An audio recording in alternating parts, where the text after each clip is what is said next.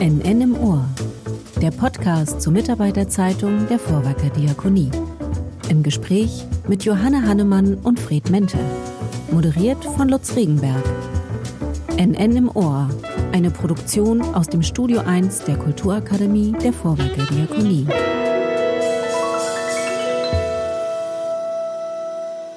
Folge 3.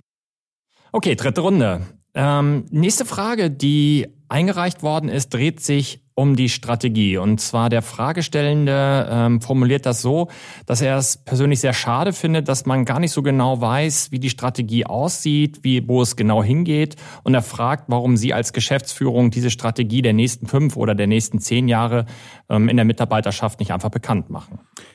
Das ist schon eine sehr spannende Frage. Ja, wir haben eine Strategie. Ich habe mal irgendwann den Satz äh, gehört, ohne Ziel ist jeder Weg der richtige. Das heißt, die Strategie, die wir haben, beschreibt ja, wo wir hinwollen. Das hat ja auch äh, Mitarbeiter so ein Stück weit auch gefragt.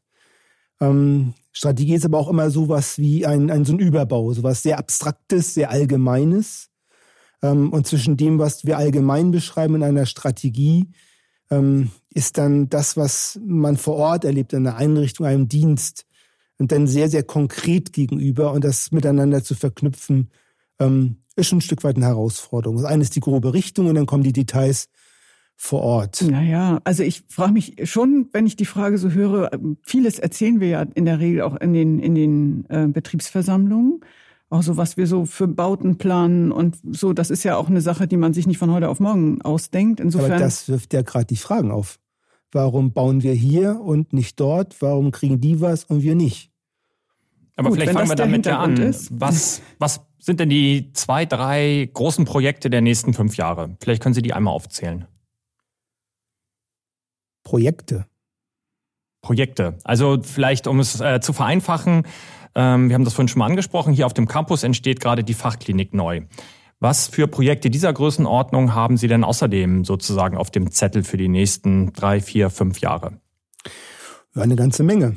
Ähm, aber da bin ich wieder bei dem Punkt, wenn ich jetzt das nächste Projekt ähm, erzähle, stellt sich wieder die Frage, warum denn das? Ähm, vielleicht äh, fange ich etwas anders an. Also das größte Projekt ist eigentlich immer die Frage, wie gelingt es uns, genug Mitarbeitende zu gewinnen und zu binden und bei uns zu behalten, damit wir all das, was wir an sozialer Arbeit leisten, weiter leisten können. Da bin ich bei einem Punkt in der Strategie, das ist das Thema Mitarbeitende, Lernen und Entwicklung nennen wir das. Das heißt, wir beschreiben in der Strategie sehr allgemein, was wir alles tun, damit wir Mitarbeitende gewinnen können und damit sie bei uns bleiben. Da steht dann etwas zur Fortbildung, zur Bezahlung, ähm, zu den Rahmenbedingungen ihrer Arbeit. Ähm, Betriebliches Gesundheitsmanagement, all solche Geschichten. Genau. Da beschreiben wir, also, dass wir uns das alles vornehmen. So ein Feld der Strategie und das kriegen die Mitarbeiter auf dem Betriebsversammlung auch immer wieder. Ja, Arbeitsrecht ist immer Thema. Genau. Sowas, das sind, das sind Dinge, die wir berichten. Mhm. Ähm, aber wir haben tatsächlich ja auch gerade im vergangenen Jahr neue große Ziele ausgemacht. Das muss man ja auch sagen von denen wir, haben wir das schon überhaupt erzählt? Ich glaube nicht. Ne? Bei Wollten wir dieses Jahr, aber ja, ging ja nicht. Jetzt haben Sie den Spannungsbogen erzeugt. Jetzt ja, müssen Sie auch sagen, wie diese, Ziele, wie diese Ziele lauten. Ja, wir haben ähm, ein großes strategisches Ziel benannt, das heißt Ökologie. Ähm, da kann man sich jetzt alles und nichts drunter vorstellen. Wir haben auch überlegt, ob wir das Ganze Nachhaltigkeit nennen sollen, aber jeder hat ja sozusagen seine eigene ähm, Verknüpfung damit, was man sich darunter vorstellt. Und wir haben uns ähm, jetzt konkret da, und das ist dann wirklich ein strategisches und langfristiges Ziel, zum Ziel gesetzt, den CO2-Ausstoß der Vorwerker Diakonie und des Diakoniewerks deutlich zu reduzieren. Wie soll das gelingen? Ja, wir haben eine Analyse gemacht oder uns auch erzählen lassen von einem, der sich damit auskennt, äh, wo man den meisten CO2-Verbrauch hat. Und oh Wunder, oh Wunder, ähm, Im Bereich der Gebäude ist äh, dort ein Schwerpunkt. Da können wir mit vergleichsweise wenig Mitteln einen hohen Effekt erzielen, also CO2 einsparen. Zweiter Bereich ist der Fuhrpark. Und wir haben uns äh, auch so ein bisschen gewundert, nicht, wo, wo eigentlich relativ wenig Effekt ist. Also wenn ich alles, ähm, Beispiel ist zum Beispiel das Thema Verpackung, ähm, das hat gar nicht so den großen, die große Auswirkung ähm, in der CO2-Bilanz unserer Vorwerker Ja, also man lernt dann ja auch vor allem, dass man wirklich, wirklich genau hingucken muss und nicht nur, weil ich Glasflaschen überall im Betrieb habe, ist das deswegen sofort nachhaltig, sondern es kommt auf die Transportwege an und solche Fragen. Also das ist, man kann, wenn man es ernst nimmt, das wirklich komplex ausziehen. Und ähm, dann muss man gleichzeitig noch gucken, dass man am Ende auch einen Effekt erreicht und nicht irgendwie in der Kosmetik sich nur bewegt. Aber ähm, es gibt sicherlich viele, viele kleinere Themen, die auch einen sehr, sehr guten Beitrag äh, leisten können. Und wir glauben auch, das ist so ein Thema, wo wir gut im Dialog mit, den, mit, mit den Mitarbeitern äh, kommen können und äh, jeder Ideen auf, auf, seinem, äh, auf seiner Ebene, also wo er tatsächlich tätig ist, auch beisteuern kann, die ohne großen Aufwand umzusetzen sind. Das, glaube ich, wird ganz, ganz spannend. Und mhm. äh, neben der Ökologie Zweites großes Feld ähm, ist ja auch die Digitalisierung. Wir haben es auch schon mal in einem anderen Podcast angesprochen. Ähm, wir müssen digitaler werden in der Vorwerkerdiakonie, neue Medien einsetzen, ähm, auch Mobilität anders organisieren, hat wieder eine Schnittstelle zur CO2, hat übrigens auch eine Schnittstelle zur Personalentwicklung. Mitarbeiter müssen geschult werden in digitalen Systemen. Ähm, das ist ein langer Weg, haben wir uns fest vorgenommen, ist das dritte Feld jetzt der Strategie. Ähm, viertes Feld vielleicht nochmal sind äh, unsere Kunden. Ja, das heißt, ähm, Kunden klingt immer so komisch, eigentlich ähm, die Menschen, für die wir eigentlich da sind. Und da haben wir uns vorgenommen, immer zu gucken, was brauchen die eigentlich? Was ist deren Bedarf? Weil wir können uns die Welt schön reden, ähm, aber wenn die Menschen das nicht brauchen, was wir anbieten, dann läuft's ins Leere, dann braucht man uns irgendwann auch nicht mehr. Es ist uns 115 Jahre bisher gelungen in der Vorwerker Diakonie. Das soll auch bitte weiter schön, äh, bitte weiter so bleiben. Und nicht zuletzt, ähm, ja, teuer kann jeder, haben wir schon mal gesagt, ähm, Wirtschaftlichkeit. Auch dort haben wir uns äh, verpflichtet, dass wir immer darauf achten, dass wir Innovation, Veränderung auch treiben können. Ähm, das heißt, wir wollen immer wirtschaftlich sein, ähm, immer wirklich über eine solide finanzielle Basis erwirtschaften ähm, und nicht einfach etwas machen, ohne die wirtschaftlichen Folgen zu bedenken. Ähm, und wenn Sie das so alles hören, dann ist die Frage, welches Gebäude bauen wir als nächstes, da insgesamt einzubetten. Es muss diesen fünf Perspektiven, wo wir sie nennen, auch entsprechen. Dann. Genau. Und wenn ich jetzt noch einmal Herrn Mente zitieren darf, wir haben eine Ressource und die können wir immer nur einmal ausgeben. Das heißt, man muss das dann auch sozusagen auf Strecke denken. Und ähm, zu Anfang haben Sie ja gefragt, was dann noch so kommt. Also wir haben schon noch den ein oder anderen Plan, auch große Bauvorhaben. Aber ähm, also ich finde fast herausfordernder ist wirklich die Frage, wie wir uns sozusagen im Bereich Mitarbeitenden und im Bereich Digitalisierung zukünftig aufstellen. Das ist wirklich eine große Herausforderung, aber spannend. Aber wenn wir da so drüber reden, nicht, denke ich einfach, ähm, diese Anregung, ähm, dass diese Strategie so ein Stück weit mehr auch zu ja, transparent zu machen, ist ja nichts Geheimnisvolles. Gut, wir sagen es jetzt nicht unseren Mitbewerbern, das ist unsere Strategie. Aber das sollten wir aufnehmen für die Betriebsversammlung, vielleicht auch für die NN, äh, so ein Stück weit an der Stelle eine Einordnungshilfe, äh, mag ich es vielleicht nennen, ähm, zu geben. Das, das, mhm. das nehmen wir mal mit. Vielleicht kann ich trotzdem nochmal die, die, die Frage wiederholen. Was sind dann aber die zwei, drei großen I-Punkte? Sie sprachen davon, es wird auch wieder was gebaut. Fachklinik ist angesprochen.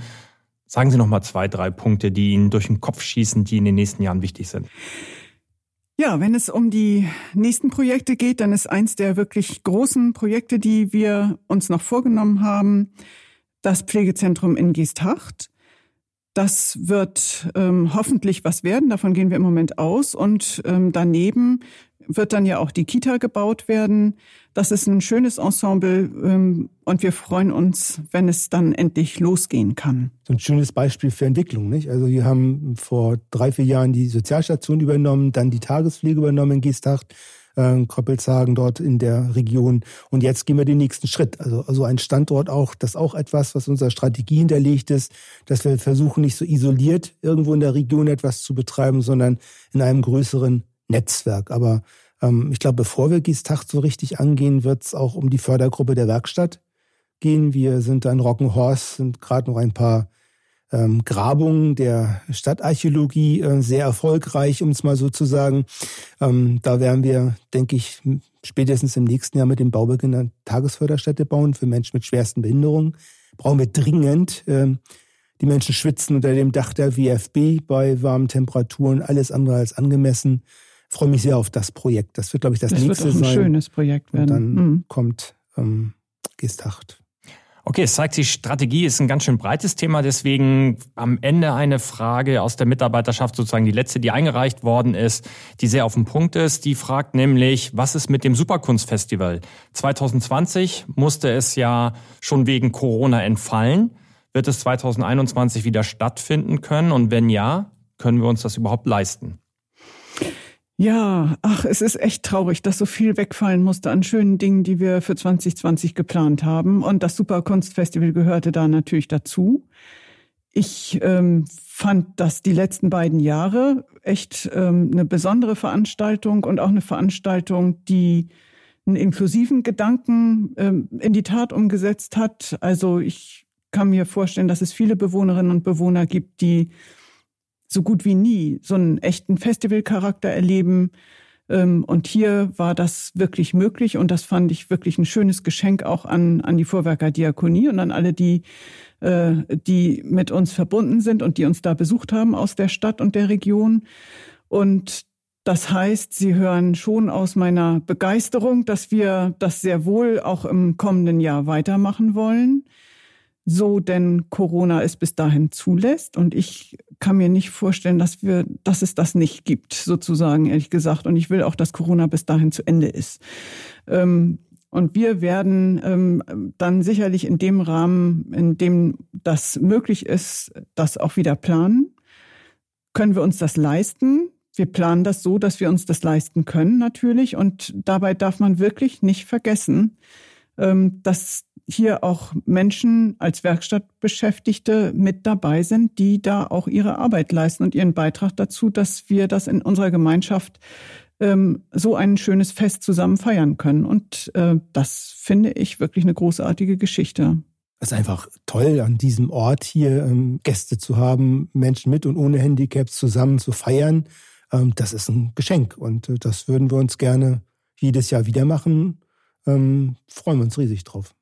Corona hin, Corona her. Ähm, wir sind noch im Jahr 2020. Was ist mit dem Martinsmarkt? Der wäre Anfang November dran. Mhm. Ja, auch das ist so ein Schmerzpunkt. Wir haben den, wir haben uns davon verabschieden müssen. Das ist nichts, was wir hätten steuern können hier auf dem Gelände mit all den Dingen, die man dafür berücksichtigen muss.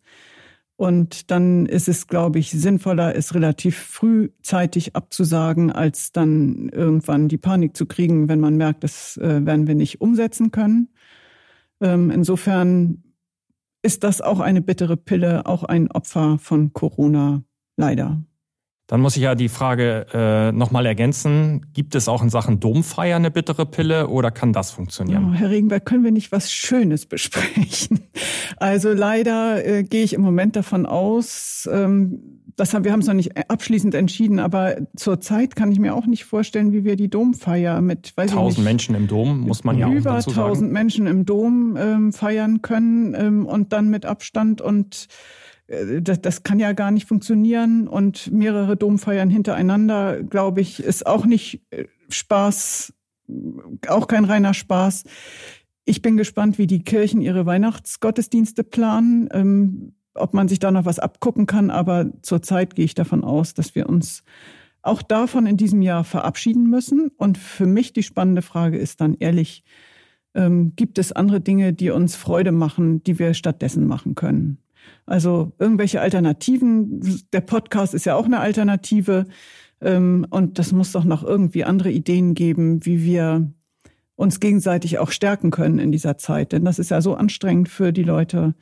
Ähm, da muss es auch eine Form von Ausgleich geben mal und eine Gibt's Form da von schon Würdigung. Konkretes oder jetzt nur den Willen, wir brauchen auch eine gute Idee? Ja, wir haben ja auch das Mitarbeiterfest absagen müssen. So ist es. Und die Jubiläen und, und all sowas. All das können wir nicht alles doppeln im nächsten Jahr. Zwei Mitarbeiterfeste, sechs jubiläre Veranstaltungen, zwei Ruheständlerveranstaltungen. Das wird schwierig. Also wir suchen jetzt ganz konkret auch nach einem Format, um den Mitarbeitenden auch, wir werden nicht in der Golan Kulturwerft wieder feiern können dieses Jahr dieses Jahr nicht, aber dass gar nichts geschieht, ähm, da werden wir nach einem Format suchen. Okay, wir sind am Ende. Das war's sozusagen. Ich werde mir die letzte äh, Antwort von Ihnen nochmal vormerken. Vielleicht können wir das ja im Zuge eines äh, kommenden Podcasts nochmal besprechen, was so eine Idee sein kann, im Klein-Klein, aber doch miteinander feiern zu können. Das war's. Herzlichen Dank für die geballte Information, die Sie hier abgeliefert haben. Ja, und an die Zuhörer gerichtet können wir ja nicht nur sagen, danke für die Aufmerksamkeit, danke fürs Zuhören ja, und bis bald. Und hoffentlich bis bald, genau. Bis bald. Tschüss. Tschüss. NN im Ohr. Der Podcast zur Mitarbeiterzeitung der Vorwerker Diakonie. Im Gespräch mit Johanne Hannemann und Fred Mente. Moderiert von Lutz Regenberg. NN im Ohr. Eine Produktion aus dem Studio 1 der Kulturakademie der Vorwerker Diakonie.